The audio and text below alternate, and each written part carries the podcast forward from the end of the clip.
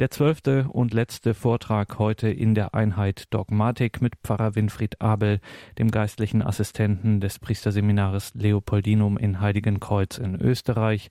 Dogmatik, zwölfter Teil. Wir hören Pfarrer Winfried Abel.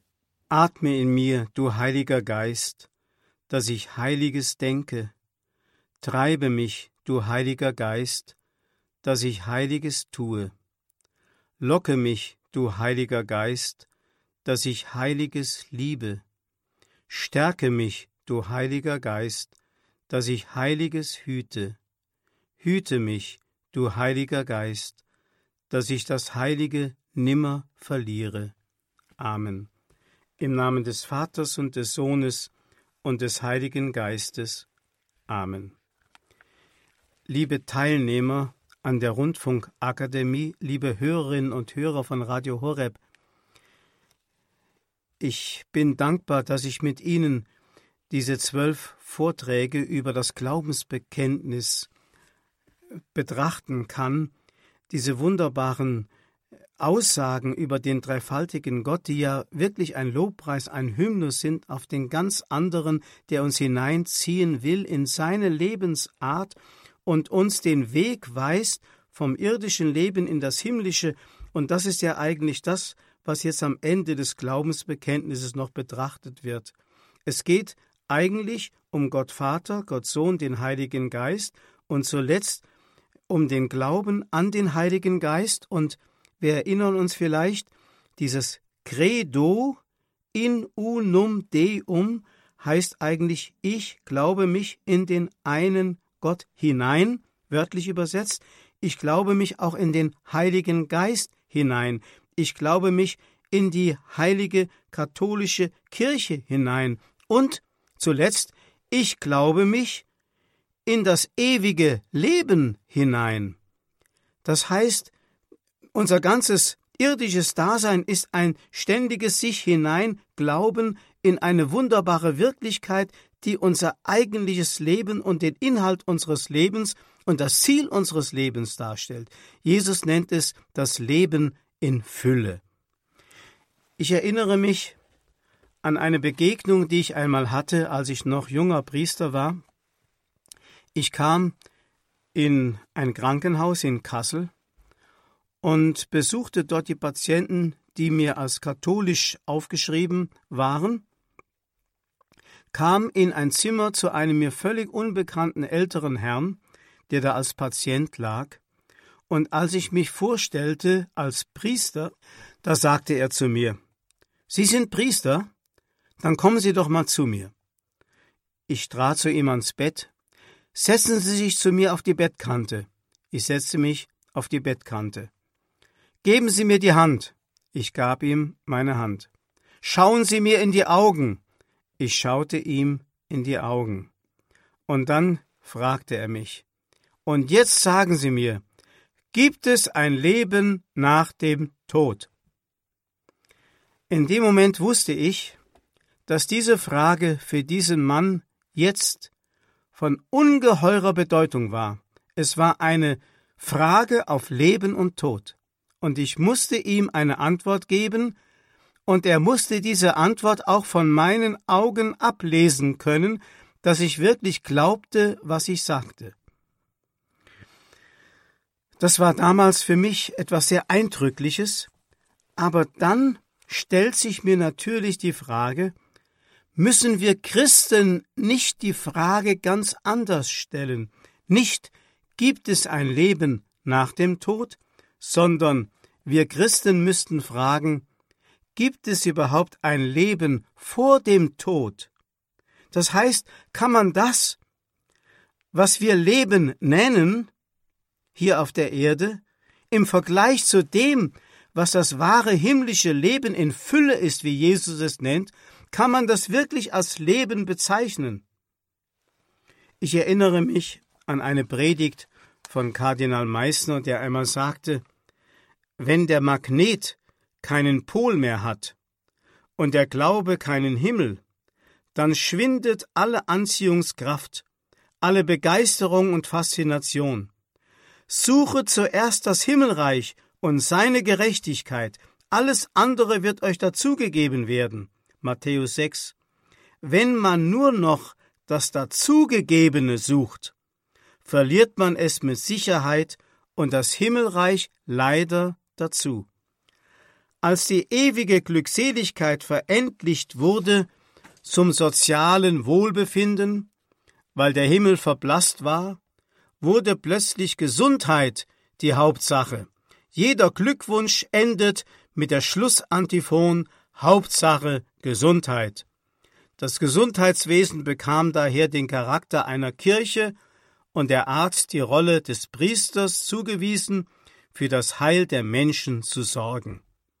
Das erinnert mich an die Bücher von Manfred Lütz, der ja als Psychotherapeut und Leiter eines Krankenhauses ähnliche Dinge beschreibt, wie heute die Gesundheit eigentlich die Rolle übernommen hat für das, was der Himmel sein sollte, und die Ärzte die Rolle des Priesters einnehmen. Und genau umgekehrt sollte es sein.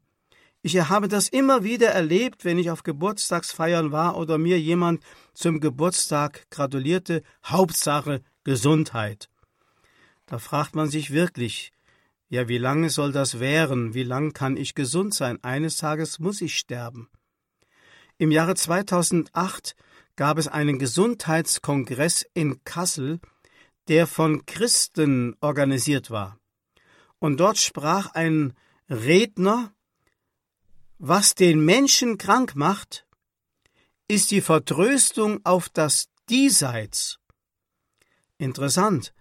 Die äh, kommunistische Ideologie hat ja immer behauptet, die Kirche würde die Menschen auf ein Jenseits verdrösten, um hier auf der Erde die Menschen ausbeuten und beherrschen zu können.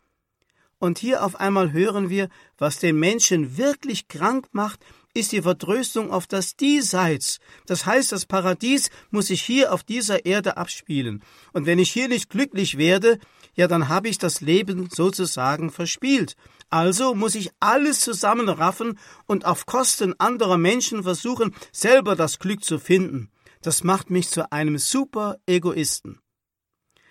Das Wort Himmel drückt eigentlich das aus, wozu der Mensch bestimmt ist.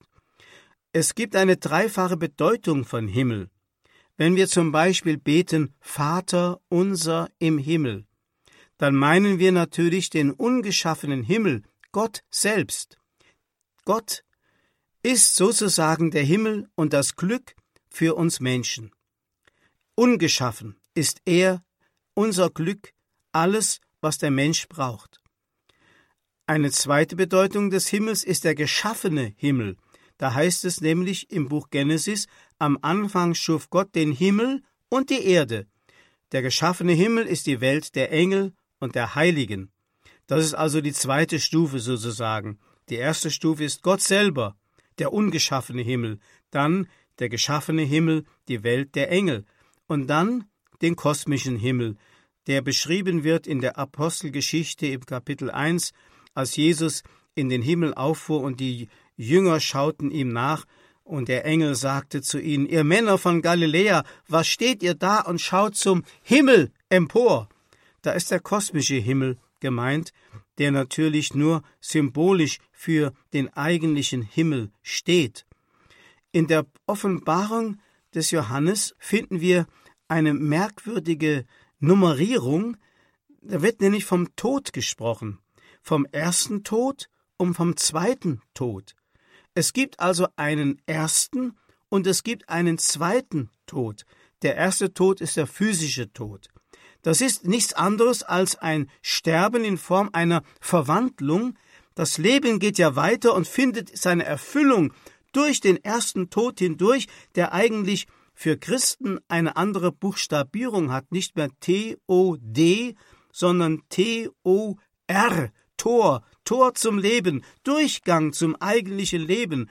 Das ist der erste Tod, der eigentlich keine erschreckende Funktion hat und den Menschen keine Angst einjagen muss, sondern eigentlich ersehnt werden darf, weil er die Verwandlung endlich uns schenkt, dass wir bei Christus sein können. Aber der zweite Tod, das ist der schlimme Tod. Das ist nämlich der Mensch in der totalen Gottferne, wo das ganze göttliche Leben in seiner Seele erloschen ist, wo er völlig der Finsternis anheimfällt und sie sogar noch der Finsternis selber verschreibt und das Licht von sich weist, das wäre der zweite Tod.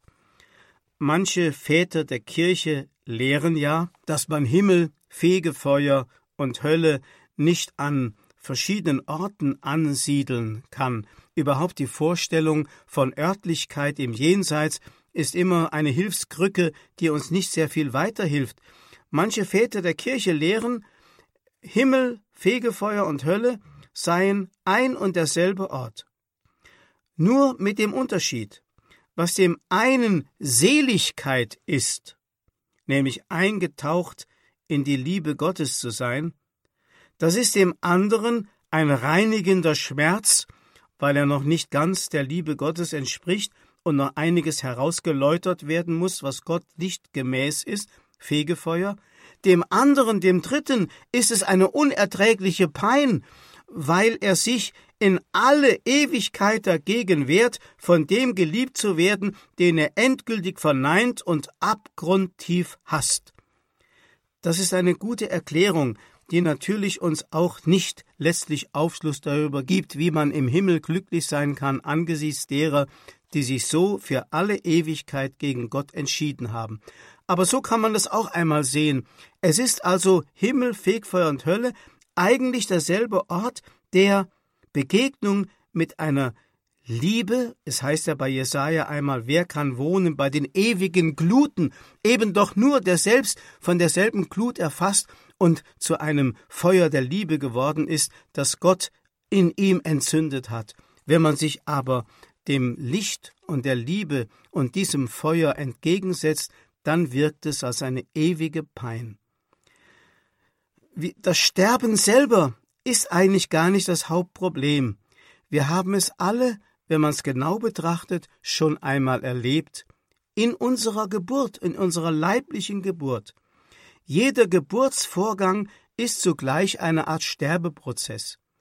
Denn das, man muss sich hineindenken in das Kind im Mutterleib, das dort einen Ort der Geborgenheit, der Wärme und des Eingehülltseins, auch der Nahrung und Ernährung hat auf einmal wird dieses Kind hinausgepresst in eine ihm völlig fremde, vielleicht sogar feindliche Welt. Das ist ein Sterben. Und so kennen wir das alle schon zumindest unbewusst, was das ist, und unser Tod wird nichts anderes sein als das. Aber der zweite Tod bedeutet, das Leben Gottes ist im Herzen des Menschen gänzlich erloschen. Der heilige Franz von Assisi greift diese Nummerierung des Todes auf in seinem Sonnengesang, wenn er sagt, weh denen, die sterben in tödlichen Sünden, selig, die der Tod trifft in deinem heiligsten Willen, denn der zweite Tod kann ihnen nichts antun. Die Qual der Hölle, wie lässt sie sich mit der Liebe Gottes vereinbaren? Das bleibt uns letztlich natürlich ein Geheimnis. Aber eines wissen wir, Gott übergeht niemals den freien Willen des Menschen. Der freie Wille des Menschen ist die köstliche Ausstattung, die Gott dem Menschen gegeben hat, um lieben zu können.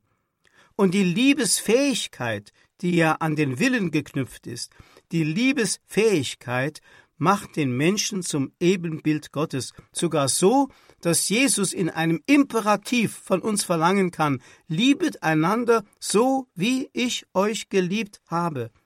Das heißt, es liegt also auch im Willen des Menschen, deswegen der Imperativ, sich dieser Liebe zu öffnen und selbst zu einem Werkzeug der Liebe zu werden. Gott übergeht diesen freien Willen des Menschen nicht, er achtet ihn auch dort noch, wo dieser, der Mensch, sich zu einem endgültigen Nein entschlossen hat. Jesus nennt das die Sünde wider den Heiligen Geist. Das heißt, mittels der Erkenntnis des Heiligen Geistes sich gegen den Geist Gottes und gegen Gott stellen. Das ist das Schlimmste, was es gibt. Man könnte es auch so nennen, das Böse um des Bösen willen bejahen. Sie kennen ja liebe Hörerinnen und Hörer, das Höhlengleichnis von Platon, das ich in der sechsten Einheit schon einmal mit Ihnen betrachtet habe, wo auch geschildert wird, wo die Welt, in der man sich eingehaust hat, ja eine uneigentliche Welt der Schatten ist und die eigentliche Welt draußen im Licht sich abspielt, von dem Licht, von dem der Mensch gar keine Vorstellung haben kann und deswegen nur dazu befreit werden kann, sich diesem Licht zu öffnen. Im Buch Numeri, im 13. und 14. Kapitel, wird berichtet, wie das Volk Israel auf dem Weg, nachdem es die Wüste hinter sich gelassen hat, an die Grenze des Landes Kanaan kommt.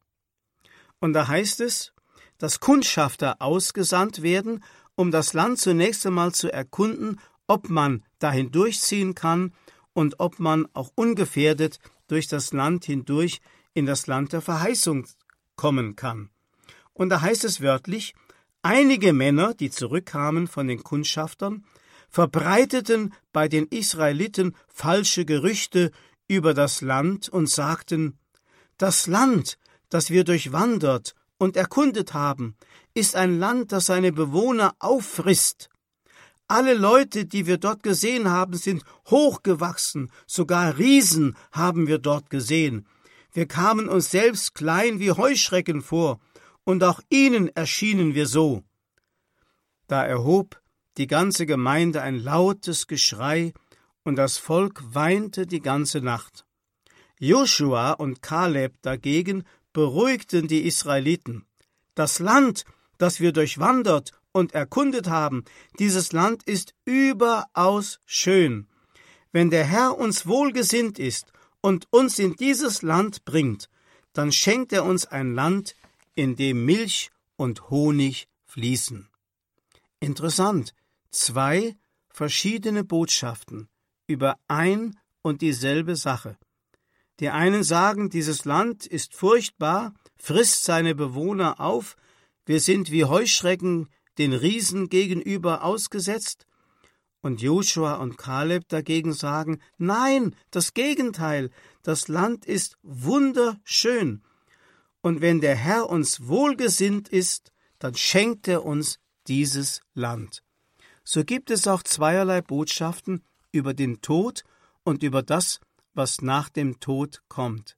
Die Frage ist nur, welcher Botschaft glauben wir? Es gibt die Horrornachricht, mit dem Tod ist alles aus. Der Tod ist das Ende. nach dem Tod gibt es nichts mehr, außer eben dem Nichts. Dann gibt es die andere, die Freudenbotschaft. Nach dem Tod beginnt das eigentliche Leben. Das, was er hier Leben nennt, verdient nicht einmal den Namen. Deswegen die Frage, gibt es überhaupt ein Leben vor dem Tod? Der Tod ist nämlich ein Tor, ein Durchlass zum eigentlichen Leben. Das lateinische Wort finis, das oft mit Ende übersetzt wird, heißt aber gleichzeitig Ziel. Wenn du also den Tod als eine finale äh, Wirklichkeit erlebst, dann bist du am Ziel angelangt, denn der Tod ist das, was dem Menschen als eine Zukunft bevorsteht, durch die hindurch er erst wirklich Mensch sein kann. So schreibt es einmal Ignatius von Antiochin in einem Brief an die Römer, als er in Rom den wilden Tieren vorgeworfen werden soll und die Römer beschwört, er meint natürlich die Gemeinde, die christliche Gemeinde in Rom, sie möchten sich nicht für ihn verwenden, dass er freigelassen wird, denn er möchte wie Weizen zwischen den Zähnen der wilden Tiere zermahlen werden, um kostbares Brot für Christus zu werden. Und dann sagt er, und wenn das geschehen ist, dann erst bin ich Mensch. Er hat also erkannt, durch den Tod hinein, durch den Tod hindurch geschieht unsere Selbstverwirklichung. Wer würde das heute so sagen in unserer Welt? Wenn Sie das Wort Selbstverwirklichung hören, denken Sie an ganz andere Dinge, die meistens auf Kosten der Gesellschaft und der Gemeinschaft und der Familien gehen, nämlich ein Ego-Trip des Menschen darstellen, aber hier wird gesagt, nein, es geht ganz anders.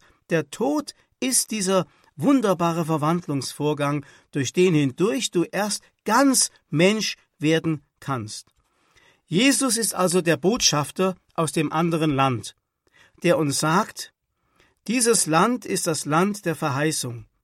Es ist ein wunderschönes Land, das Gott euch geben will. Dafür bin ich Garant. Und Jesus, der Botschafter, geht uns ja voraus in dieses Land, zeigt uns den Weg, durchbricht die Mauer des Todes und macht wieder einen weiten Durchgang frei für uns, dass wir hineingelangen können durch die Auferstehung Christi hinein in das volle Leben. Das ist wunderbar. Wir sollten eigentlich, wenn wir von daher das Ganze angehen, also den Tod als Finis, als Ziel unseres Lebens betrachten, sollten wir als Christen, wenn wir es könnten, unsere Jahre nicht von der Vergangenheit her zählen. Wenn es zum Beispiel heißt, oh, er ist schon 50 Jahre alt, er ist schon 60 Jahre alt, er ist schon 70 Jahre alt. Je weiter man von äh, dem Zeitpunkt der Geburt rechnet, desto mehr sträuben sich einem ja die Haare. Nein, es müsste genau umgekehrt sein. Wir müssten vom Ziel her das betrachten, wie ein Sportler, wie ein Läufer in der Rennbahn, da wird nicht vom Ausgangspunkt her gerechnet, sondern vom Zielpunkt her. Noch 50 Meter, noch 20 Meter, noch 5 Meter, Ziel erreicht, Sieg. Genau das ist gemeint. Wir Christen leben auf das Ziel zu und nicht von unserer Geburt weg. Wir zählen unsere Jahre, wie gesagt, von der Geburt weg, aber eigentlich müssten wir sie zählen zum Ziel hin. Aber da wir nicht wissen, an welchem Zeitpunkt wir sterben, deswegen ist es für uns schwierig, diese ähm, Zählung, diese Art von äh, äh Aufzählung unserer Jahre in der Richtung zu machen. Aber es ist wichtig zu wissen, es gibt diese gegenläufige Bewegung, die der heilige Paulus im zweiten Korintherbrief im vierten Kapitel beschreibt. Der äußere Mensch wird von Tag zu Tag aufgerieben, das heißt älter und gebrechlicher, aber der innere Mensch wird von Tag zu Tag jünger, jugendlicher und erneuert, bis zum, interessant, jüngsten Tag. Also der letzte Tag wird der jüngste Tag genannt. Dann bist du völlig verjüngt und neu. Wir bekommen dann wirklich endlich diese Gestalt, auf die hin wir geschaffen sind im Himmel. Das ist wunderbar. Also diese gegenläufige Bewegung. Der weltliche und ganz der Welt verhaftete Mensch wird, je älter er wird, umso mehr in Panik geraten, dass er den Tod mehr und mehr vor Augen hat oder ihn, was ihn auch krank macht, verdrängt. Der gläubige Mensch aber lebt diesem Ziel entgegen. Ich erinnere mich, dass eine alte Dame einmal zu mir kam zu einem seelsorgerlichen Gespräch und mir sagte, Herr Pfarrer, das Altwerden macht mir überhaupt keine Plage. Im Gegenteil, ich bin voller Spannung und Erwartung auf das, was kommen wird. Oder wir können als Seelsorger so manchem Sterbendem auf dem Sterbebett sagen, Freund, du hast mehr Zukunft als du Vergangenheit hattest. Mehr Zukunft, das Eigentliche steht noch aus. Schon die alten Römer hatten ein Bild, das die Christen dann übernommen haben, das Bild von der Verwandlung, der Raupe zum Schmetterling. Dieses Bild findet man öfters auch als christliche Symbolik. Das heißt also, das Leben der Raupe ist identisch mit dem Leben des Schmetterlings.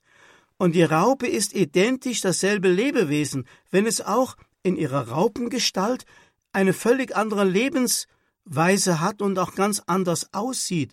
Die Raupe kriecht am Boden, kriecht an den Blättern der Bäume entlang, nährt sich mühsam vom Blattgrün der Bäume, sie ist hässlich, und äh, dann kommt auf einmal die Verwandlung. Auf einmal kommt aus der Ver Verwandlung hervor ein Wesen, das eine völlig andere Form der Bewegung hat, nicht mehr am Boden oder auf dem Blatt entlang kriecht, sondern sich durch die Lüfte schwingt, nicht mehr hässlich ist, sondern in bunten, wunderbar schillernden Farben prangt, sich nicht mehr wie vom Blattgrün der Blätter ernährt, sondern vom Nektar der Blüten. Dasselbe Wesen, auf einmal in einer völlig neuen Form. Und interessant ist, dass in der griechischen Sprache das Wort für Schmetterling Psyche heißt. Psyche. Und dasselbe Wort wird auch für Seele gebraucht. Also haben schon die Griechen gewusst, dass im Menschen eine Identität da ist, die durch die Seele gewissermaßen garantiert ist, die uns garantiert, dass wir, auch wenn wir im Tod verwandelt werden, doch dieselben bleiben, aber in einer völlig anderen Lebensweise, in einer Schönheit, die man der Raupengestalt des irdischen Menschen gar nicht angesehen hat. Oder man kann das, wenn man es jetzt horizontal betrachtet hat, von diesem Verwandlungs- und Entwicklungsvorgang von der Raupe zum Schmetterling, auch mal vertikal betrachten. Da heißt es zum Beispiel in einem Kirchenlied, Schau, dein Himmel ist in mir. Das heißt, in mir ist ja schon das alles angelegt. Denken Sie an das Wort Psyche. Es heißt in der Heiligen Schrift im Kolosserbrief, er hat uns aus der Gewalt der Finsternis gerettet, er hat uns in das Reich des Sohnes seiner Liebe versetzt.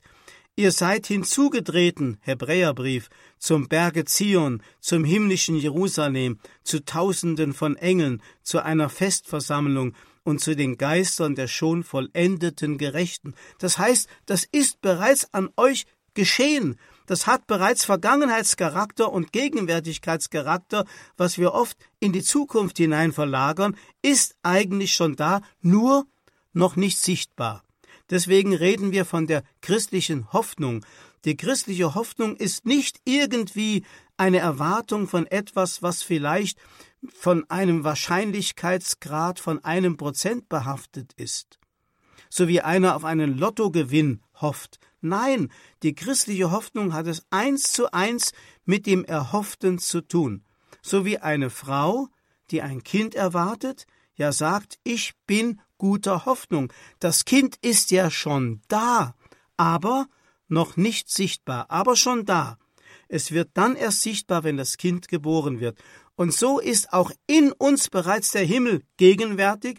Es ist das Eigentliche schon geschehen. Wir sind, schreibt der heilige Paulus, mit Christus gestorben, aber offenbar wird es erst durch den Tod hindurch.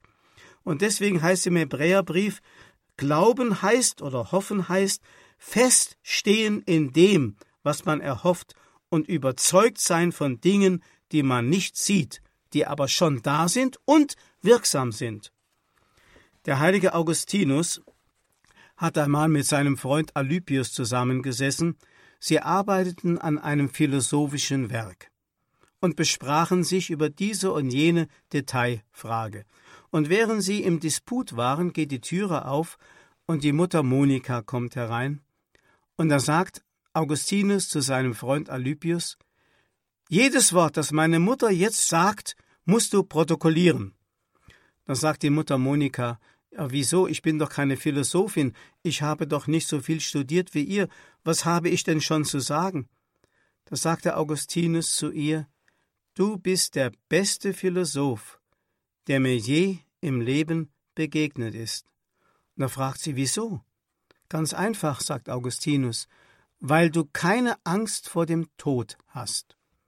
Das heißt, diese Frau, die Mutter Monika in ihrer kindlichen Gläubigkeit, konnte den Tod integrieren in das Leben, in das volle Leben, das in Christus einmündet, und deswegen hat sie keine Angst gehabt, und das ist die beste Philosophie, denn die Philosophie ist ja nichts anderes als der Versuch, eine Antwort zu geben auf den Sinn des Lebens.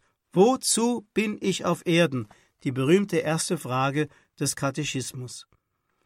Es ist also eine falsche Sicht, das irdische Leben und den Himmel in einem zeitlichen Nacheinander zu betrachten. Man muss es eher in einem Ineinander betrachten. Der Himmel ist schon da, auch die Hölle ist schon da, aber es ist noch nicht offenbar. Es gibt so einen berühmten Witz, möchte ich sagen. Da wird äh, erzählt von einem Mann, der an der Himmelspforte anklopft, von Petrus empfangen wird.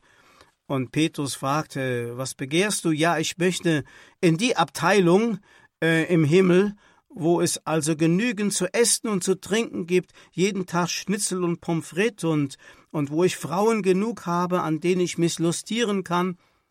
Und Petrus führt ihn in die Abteilung. Nach tausend Jahren ist es dem Mann doch viel zu langweilig. Was? Immer dasselbe, immer Schnitzel und Pommes frites und immer dieselben Frauen. Das soll der Himmel sein? Und er ruft den Petrus und sagt, sag mal, das soll der Himmel sein, was du mir da beschert hast?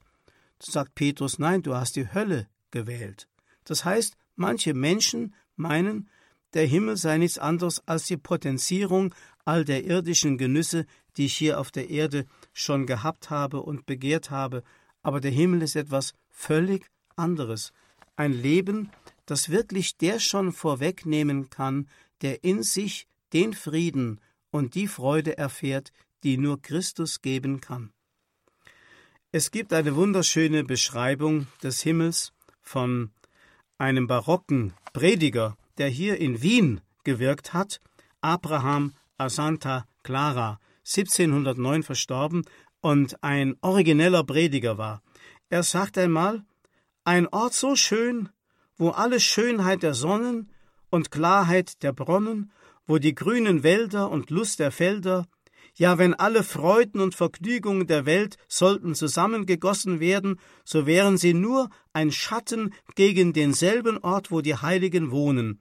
Sie sind an einem Ort, wo alles ist, was einem erfreuen und erlustigen kann, was die Augen wünschen zu sehen, dort tun sie es sehen, was die Ohren wünschen zu hören, dort tun sie es hören, was die Hände wünschen zu berühren, dort tun sie es berühren, was der Mund wünscht zu kosten, dort wird er es kosten, was die Nase wünscht zu riechen, dort wird sie es riechen, dort ist alles und nichts, alles, was sie kann ergötzen, dort ist nichts, was sie kann verletzen, dort ist alles, was sie kann erfreuen, dort ist nichts, was sie kann gereuen, dort ist alles, was sie können lieben, dort ist nichts, was sie kann betrüben, mit einem Wort, dort ist ein Ort über alle Ort.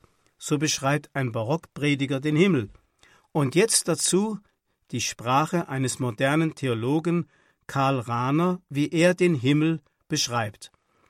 Wenn wir einmal voraussetzen, dass im Kosmos auch an anderen Stellen als auf unserer Erde die Materie in der Dynamik Gottes selber in Subjekthaftigkeit, unbegrenzte Transzendentalität und Freiheit hineintranszendiert, wenn wir annehmen, dass auch die Transzendentalität anderswo faktisch, wenn auch aus Gnade, getragen ist durch die Selbstmitteilung Gottes, dann könnten wir uns dem Gedanken nähern, dass sich der materielle Kosmos, dessen Sinn und Ziel von vornherein die Vollendung der Freiheit ist, durch mehrere Geschichten der Freiheit, die sich nicht nur auf unserer Erde ereignen, als Ganzer einmal in die vollendete Selbstmitteilung Gottes an diesen zugleich materiellen und geistigen Kosmos aufhebt.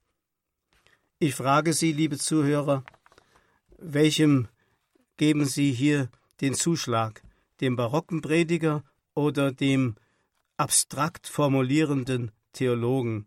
Ich kann mit solchen Formulierungen wahrhaftig gar nichts anfangen. Dann fange ich lieber an, die Gleichnisse Jesu über das Reich Gottes zu lesen, da ist alles in wunderbaren Bildern gesagt.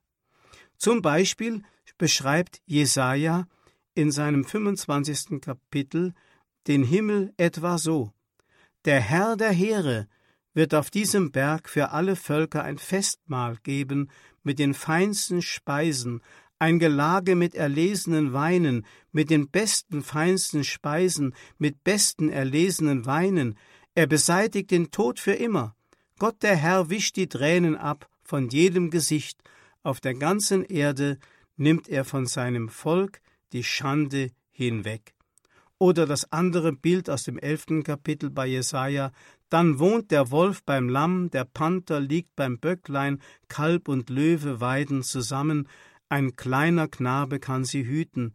Kuh und Bärin freunden sich an, ihre Jungen liegen beieinander, der Löwe frisst Stroh wie das Rind, der Säugling spielt vor dem Schlupfloch der Natter, das Kind streckt seine Hände in die Höhle der Schlange, man tut nichts Böses mehr, man begeht kein Verbrechen auf meinem ganzen heiligen Berg, denn das Land ist erfüllt von der Erkenntnis des Herrn, so wie das Meer mit Wasser gefüllt ist. Das sind Bilder, die uns weiterhelfen, das Jenseits, speziell das Ziel unseres Lebens, den Himmel, den wir ja alle doch erstreben, den Himmel etwa in ein Bild zu bringen und zu erklären. Wie sollen wir mit der abstrakten Rede weiterkommen, wo doch nur solche Bilder helfen? Ein bekannter indischer Konvertit, der vom Hinduismus zum christlichen Glauben gefunden hat, war Sundar Singh. Der vergleicht das ungefähr so.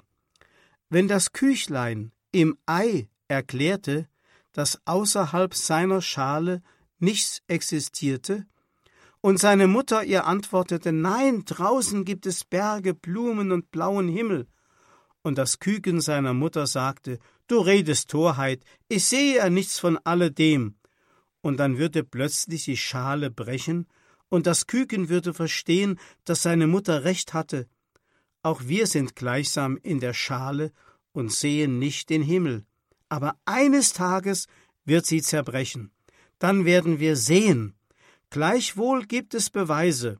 Für das Küken in der Schale sind seine Augen und seine Flügel genügend Beweise für ein künftiges Leben. Das Auge ist geschaffen, um zu sehen, aber was kann es in der Schale sehen? Die Flügel sind geschaffen zum Fliegen, aber was kann es in der Schale fliegen? Es ist ganz klar, dass die Augen und die Flügel nicht für ein begrenztes Leben in der Schale gemacht sind. In gleicher Weise gibt es viele Sehnsüchte und Triebe, die hier nicht befriedigt werden können. Es ist also notwendig, dass wir eine Gelegenheit haben, sie zu erfüllen, und das ist der Himmel. Das ist ein wunderbarer, ich möchte sagen, Gottesbeweis, dass im Menschen so viele Sehnsüchte vorhanden sind. Ich erinnere mich an ein Buch des sterbenden Schauspielers Ernst Ginsberg, der vom Judentum zum Christentum konvertierte und sterbend noch solche Texte geschrieben hat. Wie wäre das, wenn all diese Sehnsüchte, die im Menschen da sind, die irdisch keine Erfüllung finden, wenn die nicht im Himmel in einem Jenseits ihre Erfüllung finden könnten.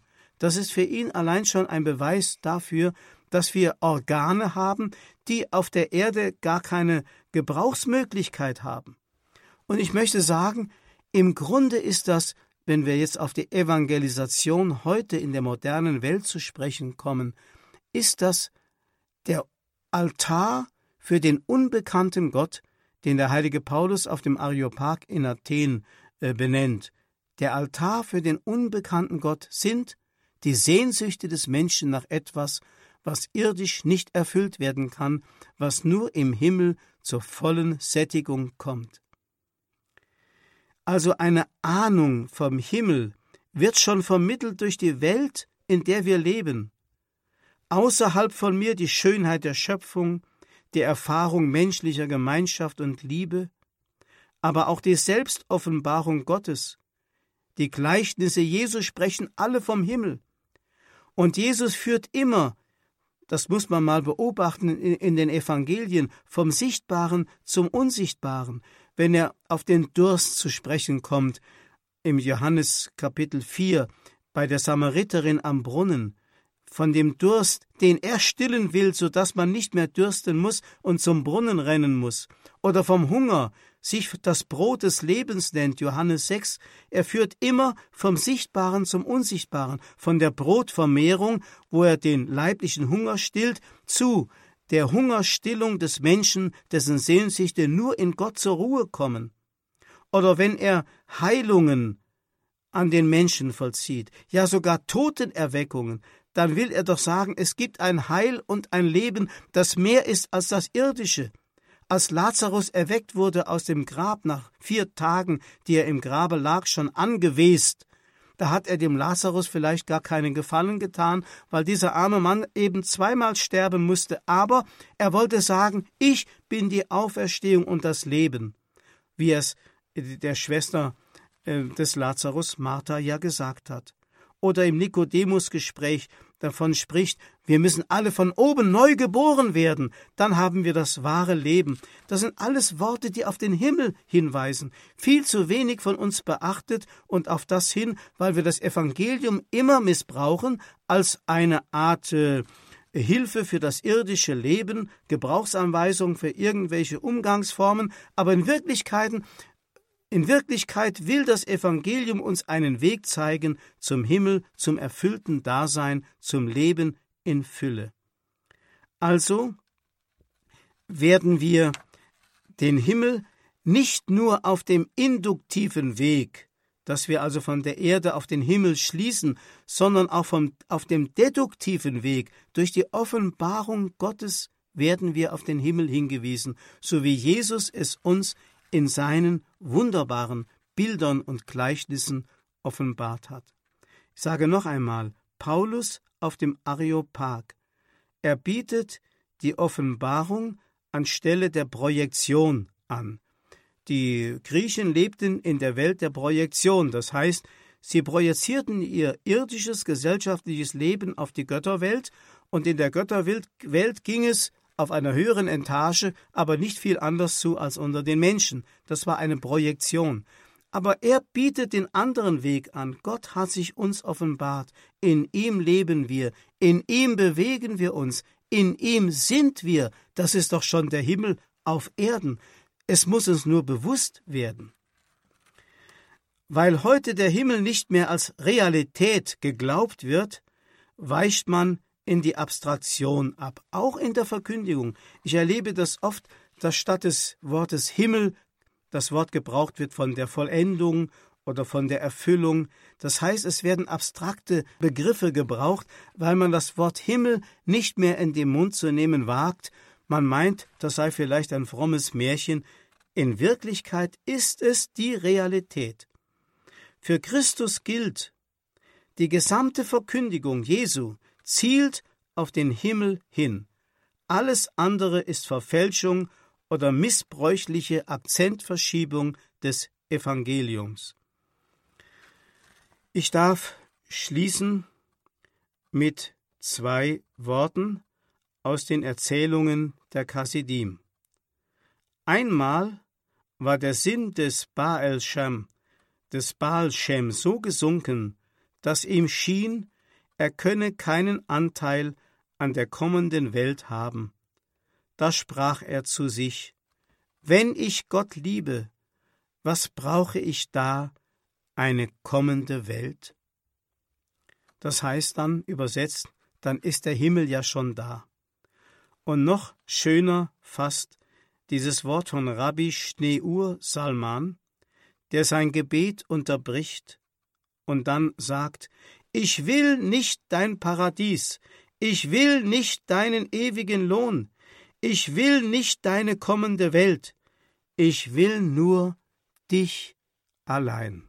Und das ist der Himmel. Ehre sei dem Vater und dem Sohn und dem Heiligen Geist, wie im Anfang, so auch jetzt und alle Zeit und in Ewigkeit. Amen. Und damit geht die Einheit Dogmatik hier in der Radioakademie zu Ende. Das war Vortrag Nummer 12 des Faches Dogmatik im Rahmen des Katechistenkurses im Haus St. Ulrich in Hochaltingen. Beim Radio Horeb CD-Dienst gibt es davon einen klassischen Audiomitschnitt und wie immer auf horeb.org morgen im Laufe des Vormittages gibt es dann diese Sendung auch zum Nachhören im Podcast- und Downloadbereich horeb.org.